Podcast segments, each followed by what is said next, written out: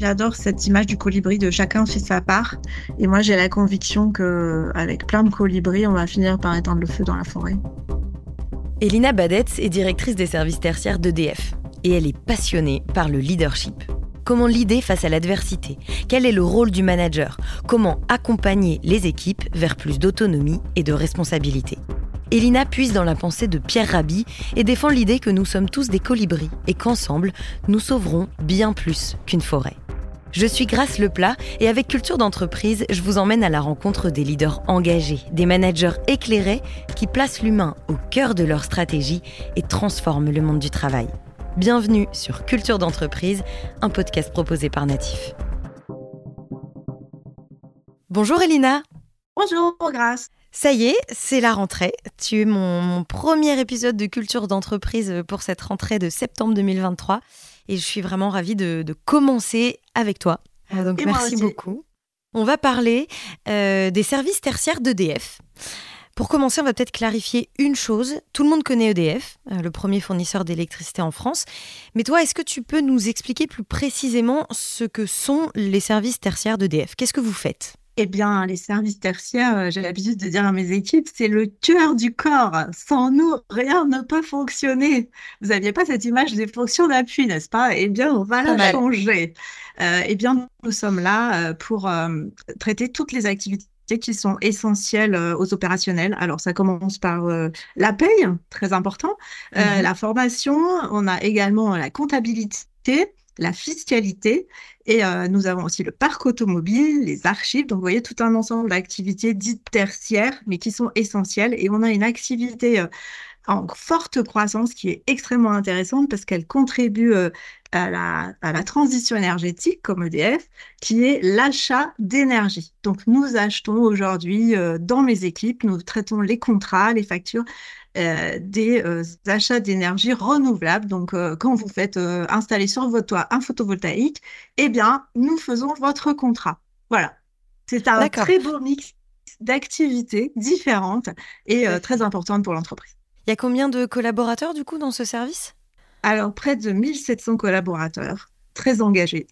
D'accord, oui, très engagés. Alors, pourquoi très engagés? Euh, je dis très engagée parce que je suis très très fière euh, de mes équipes parce que je pense que on, a vraiment euh, fait évoluer ce métier, ces métiers dits tertiaires ou de support.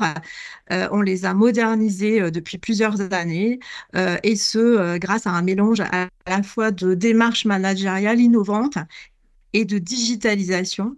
Euh, ces deux axes ont contribué euh, à faire euh, vraiment une forte transformation du métier et à générer à la fois de la, performance, la performance à deux chiffres hein, chaque année, puisque c'est ça aussi qu'on attend de nous dans ces fonctions, et aussi de l'engagement avec une croissance de l'engagement des salariés mesurée par enquête et des, mmh. des, réponses aussi à, à des questions sur la simplification, sur l'innovation, qui sont en très forte croissance. Pour euh, préparer ce podcast, je suis allée sur le, sur le site d'EDF et particulièrement des services tertiaires. Et c'est vrai qu'il est écrit que euh, les services tertiaires d'EDF sont reconnus comme innovants en matière de méthode de travail et de management. Et il est même stipulé que EDF a signé un accord qui vise à faire perdurer les pratiques agiles et innovantes de travail et de management mises en œuvre durant la crise sanitaire. Pour commencer, il y a plusieurs sujets là-dedans. La crise sanitaire, on va en parler. Mais d'abord, les pratiques agiles et innovantes de travail et de management. C'est quoi ces pratiques? Oui, alors euh, c'est euh, un accord qu'on a appelé TAMA qui d'ailleurs va au-delà euh, de, des services tertiaires, mais dont j'ai la fierté de dire que nous avons expérimenté, nous avons été le, le berceau, donc j'adore être sur des démarches innovantes et on a, on a été le berceau de plusieurs démarches, mais aussi de celle-là, et notamment euh, ça vise à travailler euh, en équipe sur euh, nos rites et nos rythmes de travail et adapter, organiser, laisser de la marge de manœuvre aux équipes de manière à ce mmh qu'elles puissent s'organiser, organiser leur temps de travail, organiser leurs moyens de travail. On, peut parler de télétravail, mais ça n'est pas que ça. Donc chez mmh. nous, on a un télétravail qui est très développé et nous avons aussi, euh, alors là, à la direction des services tertiaires, un accord temps de travail récent qui est euh, très innovant puisqu'il laisse beaucoup de souplesse, des souplesses horaires, euh, des souplesses euh, dans l'organisation sur l'année, des souplesses de mélange de télétravail, voilà. Et pour moi, c'était très important de pouvoir permettre aux collaborateurs de s'organiser, d'organiser leur journée de travail. Je leur dis toujours, écoutez, si vous allez faire du yoga à 16 heures, ça ne me dérange pas, au contraire, c'est très bien. Mais en revanche, vous avez le rituel du matin, vous savez quelle est votre performance attendue, quel est votre travail attendu. Du moment que la perf est là, ou si elle n'est pas là ce jour-là, vous la rattrapez le lendemain. Comment vous vous organisez en équipe? C'est la, j'allais dire, la concrétisation dans l'organisation du temps de travail de nos démarches managériales collaboratives. Et euh, je pense que euh, c'est apprécié dans les équipes. En tout cas, euh, c'était très important pour moi. Et quand on a fait des benchmarks extérieurs pour renégocier cet accord, on s'est aperçu qu'on était, je pense, déjà bien avancé sur ce sujet. C'est un petit peu dans la même logique euh, que la semaine de 4 jours, qui est défendue notamment par LDLC, qui est vraiment de dire euh, on va vous donner du temps, du temps libre pour vous, pas pour faire euh, vos machines, vos courses et ce genre de choses, mais vraiment du temps de plaisir. Comme ça, vous avez du, un cerveau disponible ensuite pour être plus performant au travail, en fait. C'est ça.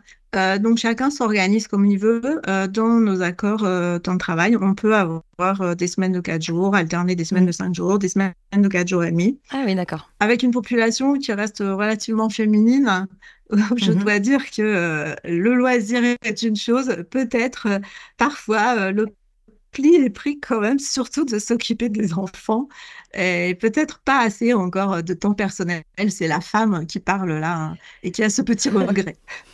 Ça viendra peut-être. Euh, mais c'est intéressant du coup tout ce que tu dis sur le télétravail parce qu'aujourd'hui on voit beaucoup de grands groupes qui au final reviennent sur euh, les accords de, télétravail euh, post-Covid quoi. parce que éloignement des équipes, besoin aussi à un moment de ouais, de, de, de rassembler, de recréer une dynamique de groupe qu'on a moins à distance. Alors l'un n'empêche pas l'autre. Je pense que ça doit être une vigilance de tous les instants, puisque le sujet de la santé euh, est un sujet euh, extrêmement important. Et nos rites à nous, et donc ces accords euh, et la manière dont on les gère, nous permettent de réinterroger régulièrement chacune des équipes et imposent à chacune des équipes de se réinterroger sur l'impact de ces rites, de ces rythmes sur, euh, alors évidemment, la performance de l'équipe, mais aussi le bien-être de l'équipe, euh, l'absentéisme de l'équipe. Et, euh, et, donc, on, on, fait ce REX régulier mmh. pour se dire, bon, attention là, est-ce qu'on n'est pas allé trop loin dans le mode hybride euh, finalement, euh, les jours où on, est censé se retrouver sur site, qu'est-ce qu'on fait ensemble? On a par exemple euh, parfois certaines équipes qui pourraient avoir tendance à être au bureau, mais finalement avec le casque sur les oreilles, chacun dans une salle. Voilà. Être attentif à tous ces sujets-là. Et aujourd'hui, on a les outils pour le faire avec nos revues perf, avec nos REX justement de nos accords TAMA et de nos projets d'équipe. C'est vraiment les équipes qui se prennent en main et qui font ce retour là-dessus. Donc vigilance, je suis d'accord, mais pour autant, on ne remet pas en question, on ne jette pas euh, le bébé avec l'eau du bain, on adapte et on est très vigilant sur les, impacts et les conséquences. C'est vraiment euh, les équipes qui gèrent euh, leur emploi du temps, comme tu dis. C'est, enfin, même au-delà de leur emploi du temps d'ailleurs. Est-ce que c'était quelque chose qui existait déjà quand toi tu es arrivé en 2019, ou est-ce que c'est toi qui as mis ces innovations managériales en place? Alors, euh, quand je suis arrivée, c'était vraiment les balbutiements du télétravail qui n'étaient pas euh, à l'époque euh, ouverts notamment aux populations tertiaires. Il y avait quand même une certaine inquiétude là-dessus de les salariés vont-ils être performants, etc. Tous ces faux débats. Et moi, j'ai beaucoup poussé pour aller là-dessus, mais le télétravail n'est qu'un un des pans de la confiance. C'est euh, si euh, si euh, on, favorise le télétravail, c'est parce qu'on a confiance et c'est la même chose pour élargir les plages horaires, pour laisser de la liberté. Et donc tout ça était totalement et totalement cohérent avec nos démarches managériales de confiance, de transparence. C'est-à-dire voilà, je fais confiance, et en même temps, je suis transparente sur ce que je fais ou sur ce que je fais pas, sur ce que je vais pas avoir le temps de faire. Et on a vu que euh, les salariés en télétravail sont extrêmement performants. Euh, et donc ensuite, euh, on a fait les expérimentations. J'ai été dans les expérimentations de ce fameux accord TAMA. et ensuite, cet accord s'est déployé dans toute l'entreprise. Et nous, on a des, pratiques qui sont peut-être encore plus innovantes sur ces sujets-là, parce que j'ai des très belles équipes, très responsables et très engagées. tu dis que tu adores euh, toutes les innovations, justement. Est-ce que tu sais d'où ça vient À partir de quand Pourquoi est-ce que tu t'es pris d'intérêt pour toutes ces innovations managériales? Euh, je pense que avant euh, l'intérêt pour l'innovation, j'ai un vrai intérêt pour la performance, pour l'atteinte des objectifs. Euh, j'ai une détermination euh, incroyable euh, qui me vient, je pense, de ma, deuxième passion, à part le leadership innovant, qui est la danse classique, et qui nécessite d'avoir une ténacité et, de se fixer des objectifs et de les atteindre. Donc, je pense que dans mes gènes, j'ai cette envie de me donner des objectifs ambitieux, de les atteindre, de, de répéter, de voilà, de tenir. Et, euh, et finalement, euh, souvent, en cherchant à la perf, euh, eh bien, on trouve l'innovation et on trouve ben, de la responsabilisation. Et globalement, ce que j'ai trouvé, moi, la financière danseuse rigoureuse qui cherchait la perf, a trouvé une aventure humaine extraordinaire. Et c'est un chemin sur lequel je ne reviendrai jamais. Je pense que c'est le cas aussi de mes collaborateurs. Euh, voilà, et je pense que je suis vraiment partie de cette envie de réussir, de gagner, euh, et, que j'ai pris des chemins euh, un peu différents, parce que l'innovation, en général, ça fait plaisir, ça fait briller les yeux des équipes, et, voilà, c'est un levier intéressant. Parce que toi, ton, ton, parcours, tu le disais, c'est que tu as une formation de financière juriste et à côté de ça, tu étais danseuse classique à un niveau pro depuis l'âge de 7 ans, c'est ça? Je danse depuis l'âge de 7 ans et je continue à pratiquer, ce qui est assez rare avec, euh, avec une activité professionnelle comme la mienne. Euh, et oui, euh, forcément, ça développe un, certain nombre de qualités. D'ailleurs, j'ai eu l'occasion d'écrire là-dessus dans un, ouvrage sur l'art et le management, parce qu'on fait toujours des ponts là-dessus. En même temps, la danseuse, c'est la ténacité, la discipline, mais parfois ça peut être aussi un entre-soi féminin, euh, ça peut être pas totalement non plus euh, quelque chose de très authentique. Et forcément, cette base-là a évolué avec mes mmh. pratiques managériales et j'y ai ajouté d'autres choses. Euh, j'y ai puisé aussi l'humilité. Parce que quand on démarre toutes ces démarches-là, il faut être humble. On essaye des choses, ça marche, ça marche pas. On se relève exactement mmh. comme à la danse et, et, mmh. on a envie de, de continuer et, et, et on continue. Voilà, donc c'est à la fois cette alliance aussi de rigidité, de rigueur, de discipline et en même temps de souplesse. Voilà, mm. donc tout ça a beaucoup euh, imprégné forcément euh, mon leadership, je pense. Le leadership aussi doit être plus facile à un moment à mettre en place dans une petite entreprise euh, que dans une grande entreprise. Il y a quand même 600, 1700 collaborateurs. Euh, c'est conséquent. comment est-ce qu'on fait justement pour euh, mettre euh, un petit peu de collaboratif dans ce genre de grosse entreprise Alors, on n'y va pas par pas. Hein. C'est c'est comme à la danse. Hein. on commence par un tour avant de faire trois pirouettes. Hein.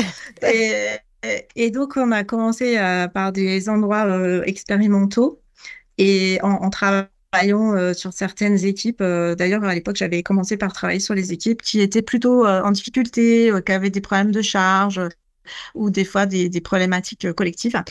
Et, euh, et, finalement, euh, ben, ça s'est s'est répandu parce que ces équipes étaient regardées après par d'autres équipes mmh. et on se disait mmh. ouais, on vit beaucoup mieux dans ces équipes, ils ont des performances impressionnantes.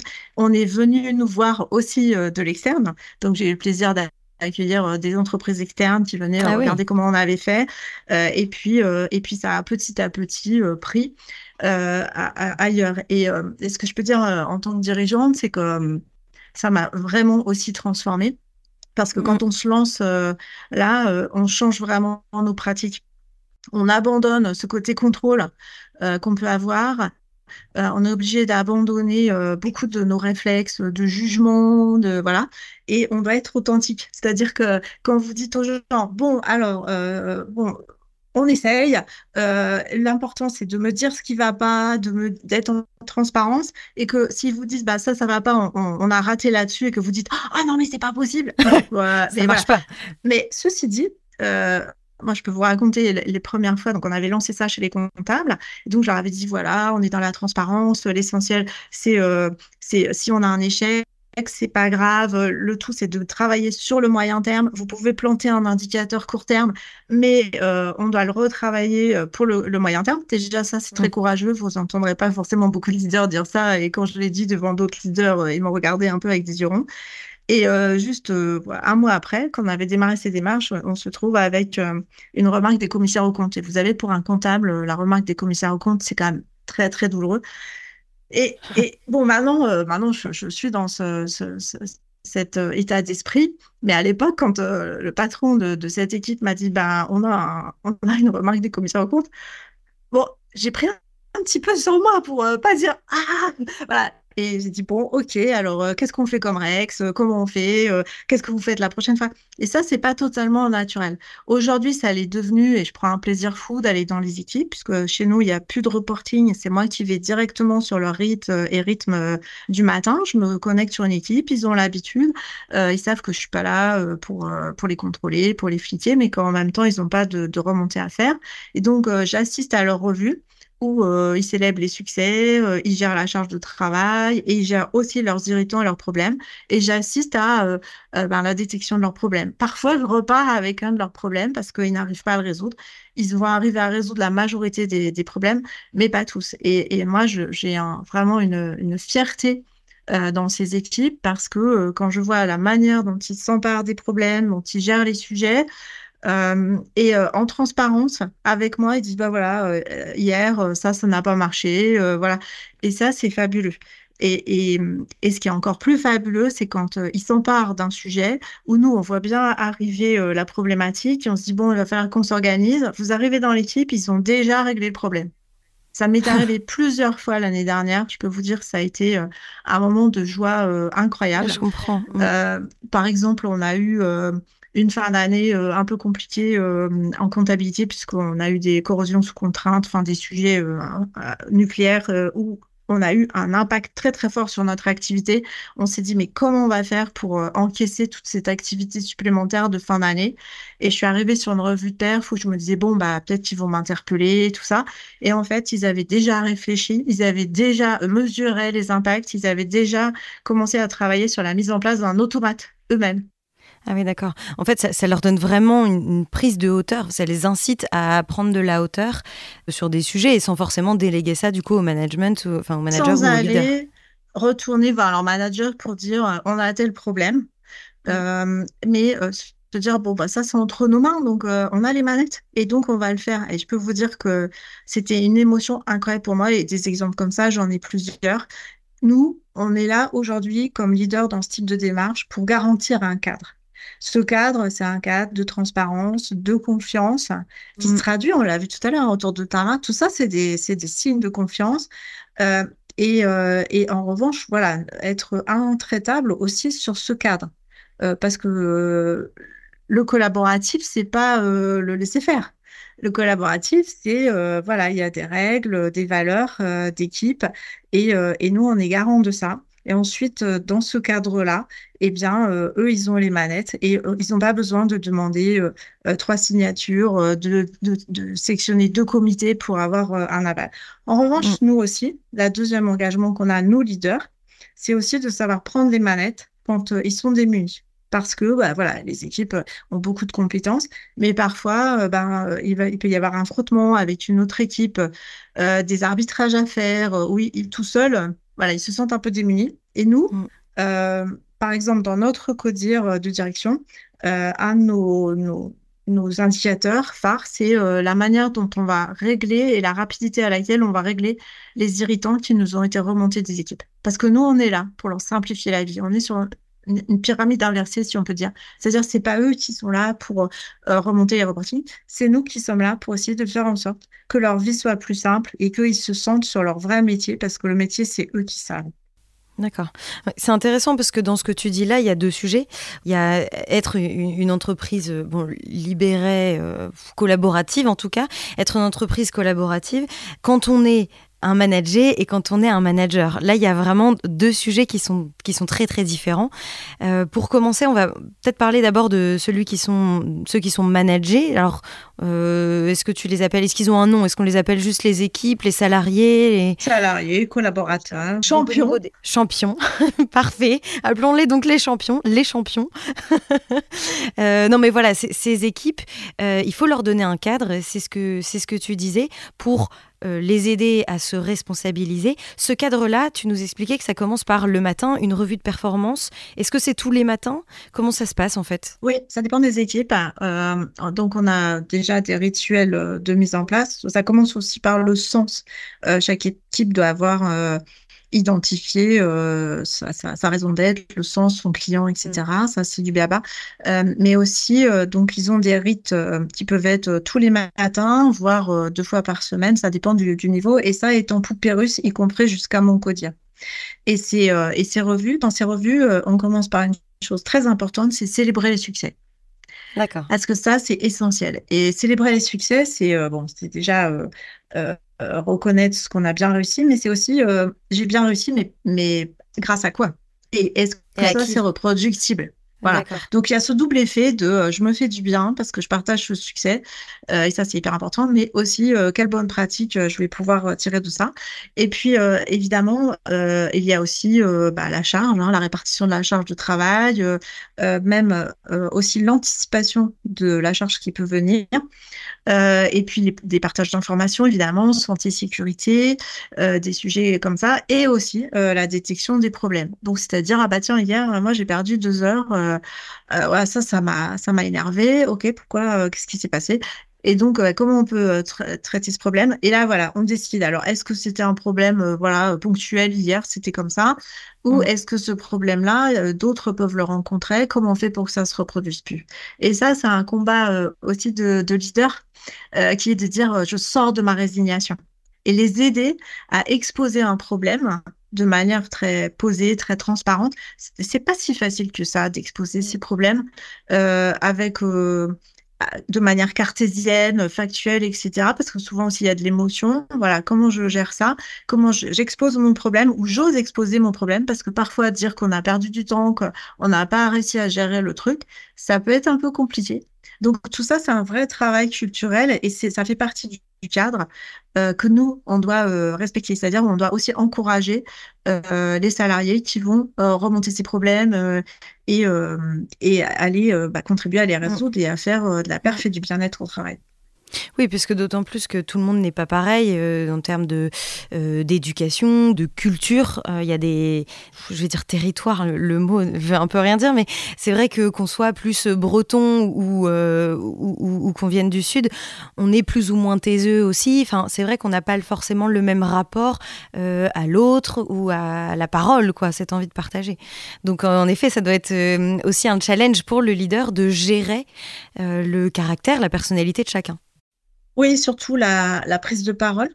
Euh, mmh. Donc, il, faut effectivement qu'il il sache euh, libérer euh, les initiatives, donc libérer la parole, faire en sorte que le timide cause pas trop. voilà, il, il, faut que chacun, dans ses revues de perf du matin, une des règles, c'est que chacun s'exprime. Voilà. Euh, évidemment, on parle aussi euh, de euh, comment je me sens aujourd'hui, est-ce que je suis surchargée, on travaille aussi l'entraide, voilà, tous ces sujets-là.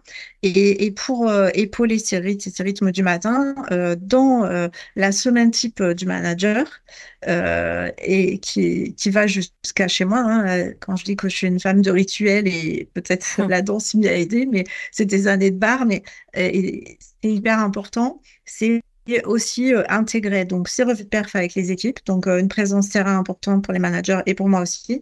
C'est aussi euh, des espaces de coaching, donc des équipes. On a développé le coaching des ah managers, donc et on a formé nos managers à des techniques de coaching qui font qu'ils ont aussi des rituels de coaching avec les salariés. Donc, ça débug aussi un certain nombre de, sujets. Ça aide aussi à travailler sur bah, ce que vous dites, hein, la mmh. culture. Est-ce que comment je vais vaincre ma timidité bah, Au contraire, est-ce que je suis pas, je prends pas un peu toute la place dans l'équipe Voilà. Complètement. Ouais, c'est bah, du coup, c'est un peu ce qu'on disait. autant le, dans, des entreprises collaboratives comme ça, le, le manager va, va être sollicité, énormément sollicité, mais aussi le, leader lui-même doit évoluer parce qu'on est vraiment sur un leader qui accompagne. Et euh, comme tu le disais au début, c'est vraiment une aventure humaine. Donc le, leader a un rôle qui est quand même assez atypique et qui n'est, j'imagine, pas forcément facile euh, tous les jours. Euh, alors moi, je trouve ça passionnant. quand on a vraiment passé le cap, je pense que il peut y avoir des managers qui, qui ont du mal à, à rentrer dans ces démarches souvent euh, des managers euh, qui peuvent être un peu contrôlants. Alors, euh, c'est assez drôle parce qu'on a démarré ça sur des populations de comptables, de gestion de la paye. Donc, vous imaginez quand même, on est dans des sujets de process où il y a quand même beaucoup de sujets qui peuvent être contrôlants. Et on a réussi sur des activités très processées. mais effectivement, savoir abandonner une partie du contrôle, euh, et faire confiance, euh, ça, ça oblige à faire un gap. Et je le disais tout à l'heure aussi, savoir des fois planter un indicateur euh, pour se dire on, on, a, on a planté cet indicateur, mais parce qu'on estime qu'on va travailler sur le fond et que c'est pas comme ça qu'on a envie de bosser et qu'on fait le pari qu'on va améliorer durablement la situation. Et ça, voilà. Et pour ça, il faut que nous, dirigeants, on puisse encourager nos managers et leur dire que les nouvelles règles du jeu, c'est ça pour que eux ils se sentent à l'aise ensuite. Donc ça, ça nécessite aussi une authenticité et une exemplarité euh, de, de, dire bah, ce que je propose et que je préconise dans les équipes, moi je dois le faire aussi. Donc euh, si à chaque fois qu'ils me posent un problème, je leur dis oh là là, mais c'est pas vrai, euh, encore vous avez encore pas le temps, fait n'importe quoi, voilà, c'est ça. Et le j'ai pas le temps est aussi un sujet extrêmement important euh, c'est un des sujets actuels euh, qui me préoccupe le plus. Euh, j'ai la chance d'avoir une gestion de mon temps qui est, qui est vraiment, je pense, assez, assez facile. Et voilà, j'ai un peu ça dans, dans mes gènes, probablement. Encore des années de danse où on sait mesurer l'effort, savoir ce qui est l'essentiel, etc. Mais la question de la gestion du temps dans ces démarches-là est cruciale. Parce que souvent, quand on leur dit, bah, on, va on va lancer ces démarches, ouais, mais j'ai pas le temps. Euh, je peux pas là, il faut que je contrôle, je vais pas avoir le temps de m'occuper de ça, etc. Donc euh, ce sujet de la gestion du temps, il faut euh, la traiter, notamment dans le passage qui est délicat de le manager ancien format qui est beaucoup dans le métier, beaucoup dans le contrôle et tout, et qui va passer à un cap, mais pendant qu'il passe ce cap et qu'il accompagne ses salariés, bah, il fait un, peu les deux. Donc, euh, il faut qu'il arrive à, à franchir ça. Et bon, pour ça, il y a de l'accompagnement des managers, euh, l'accompagnement de coaching.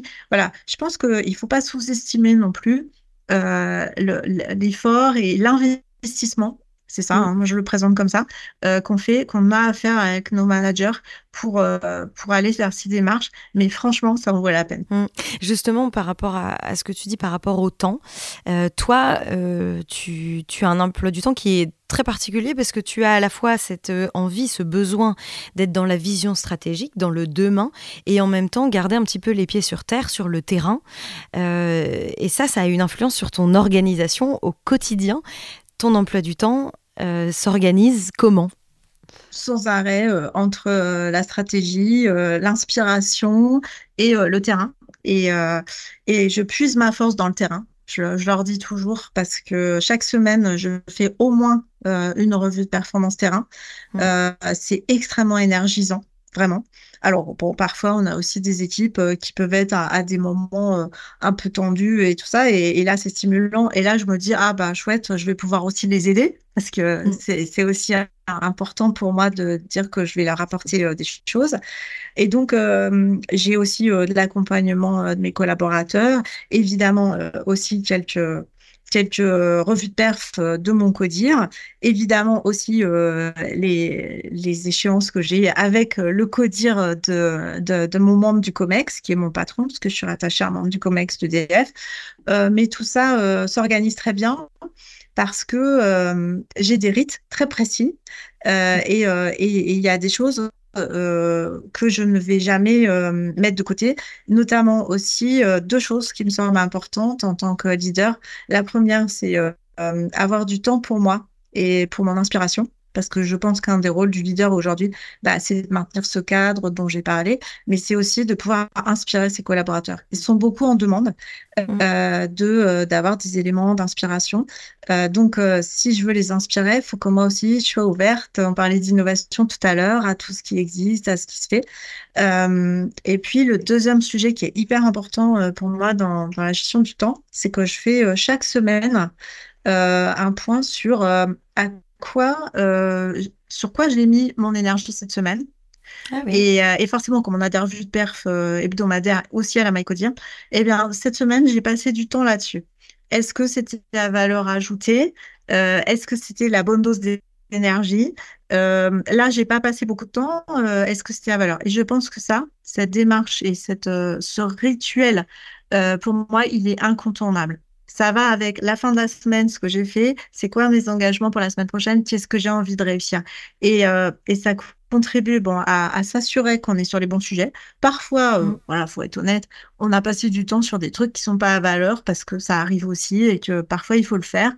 Mais euh, s'assurer quand même que globalement, c'est pas toutes les semaines que je vais me dire ah non mais là j'ai passé du temps sur des trucs euh, qui avaient aucune valeur. Et se mmh. dire que j'ai on se pose aussi cette question en revue de perf euh, entre nous. Qu'est-ce que j'ai amélioré cette semaine? Et ça, ah ça fait un bien fou. Donc, c'est ces petits rituels-là de gestion du temps euh, qui me semblent incontournables et super importants. Oui, et du coup, au-delà de, au-delà de la gestion du temps, euh, de ce que je comprends, de ce que tu dis, euh, une des missions aussi euh, du leader, c'est d'être en questionnement perpétuel. Tu le disais autant l'inspiration, ça c'est un fait, mais aussi auprès de, des équipes qu'il va accompagner. Est-ce que j'accompagne bien? Enfin, j'imagine qu'il y a une remise en question aussi qui est importante. Plutôt qu'une grande remise en cause en question globale je trouve que c'est beaucoup plus facile euh, régulièrement de s'interroger sur est-ce que je suis dans la bonne direction euh, Est-ce que ça, ça a apporté des choses Bon, bah ça, ok, ça n'a pas marché, très bien. Mm. Bon, ok, voilà. Euh, sans se remettre complètement en cause. Hein. Moi, je suis plutôt sur la valorisation des forces, hein, tu l'as compris. C'est vrai que dans, dans, ce que tu dis là, il y a cette image aussi que le manager est là pour donner des moyens aux équipes de réaliser ce qu'elles ont fait, ce qu'elles ont accompli ça permet aussi une certaine prise de hauteur en fait. Euh, Elina, on arrive déjà bientôt à la fin de, de cet épisode. Euh, j'ai deux questions pour terminer. La, première, c'est euh, est-ce que tu, tu, as des défis à venir pour, pour cette rentrée, des bonnes résolutions peut-être, d'autres projets?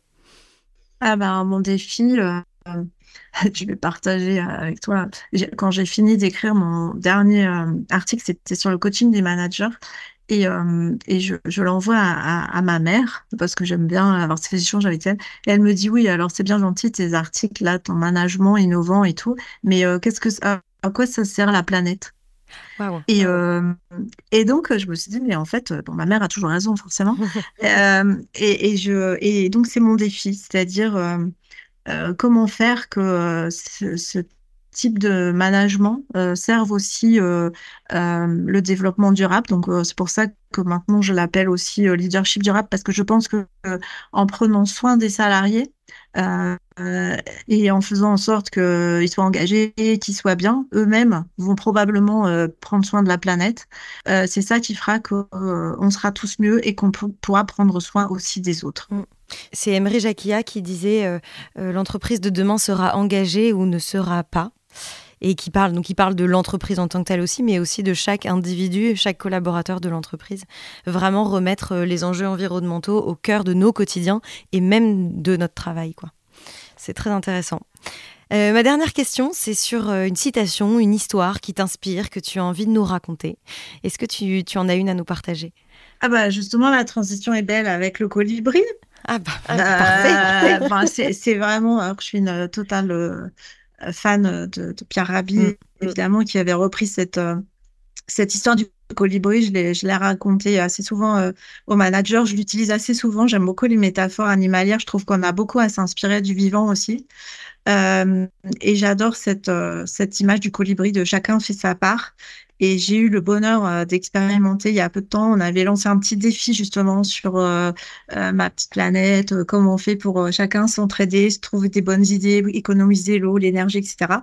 Et j'ai pu mesurer comment finalement on peut aussi faire un collectif de colibris.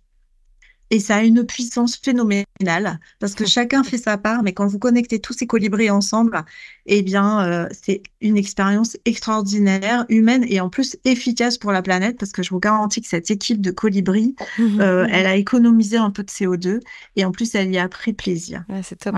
Donc, euh, pour moi, c'est ça, c'est le colibri. Pour revenir sur cette petite histoire du colibri, du coup, on peut peut-être la raconter. C'est euh, c'est le petit oiseau qui essaie de sauver la forêt qui, ça. brûle. Et, tout le monde, et tout le monde se moque de lui en disant Mais enfin, euh, toi, euh, c'est pas avec ton petit bec et que, tu vas pouvoir, avec le d'eau qu'il y a dans ton bec, tu vas arriver à éteindre la forêt. Et, et il répond bah, Peut-être, mais je fais ma part. Mmh. Et moi, j'ai la conviction qu'avec plein de colibris, on va finir par éteindre le feu dans la forêt. Super, bon bah merci beaucoup Elina, c'était vraiment très intéressant. Euh, pour résumer brièvement notre échange, on a, on, a, on a vu à quel point la posture euh, que toi tu as, qui est une posture euh, authentique, qui est sincère, à quel point cette posture du dirigeant est, importante et va, va impacter au final tout, tout le management. Et, comment aussi il faut avoir un, cadre clair pour, pour permettre au final à chacun, chaque collaborateur, euh, de trouver sa place et de se responsabiliser. Euh, voilà, c'était euh, c'était un petit peu les, notions là qui me viennent tout de suite. On a aussi parlé de la formation du coaching managérial qui est essentiel. donc c'était c'était très riche et très intéressant. Merci beaucoup, Elina. Merci et voilà, continuons à, à cultiver l'incroyable dans des belles équipes. Parfait, belle conclusion. À bientôt. Merci d'avoir écouté cet épisode. Ce podcast vous a plu? Partagez-le autour de vous et abonnez-vous pour ne pas rater les prochains épisodes. Au fait, vous connaissez Natif? Chez Natif, nous mettons la culture de l'écoute au cœur de vos projets. Avec l'audio, on va raconter votre histoire, engager vos collaborateurs et pourquoi pas challenger votre newsletter. Bref, le champ des possibles est dingue. On va révolutionner votre com interne. Rendez-vous sur natifpodcast.fr.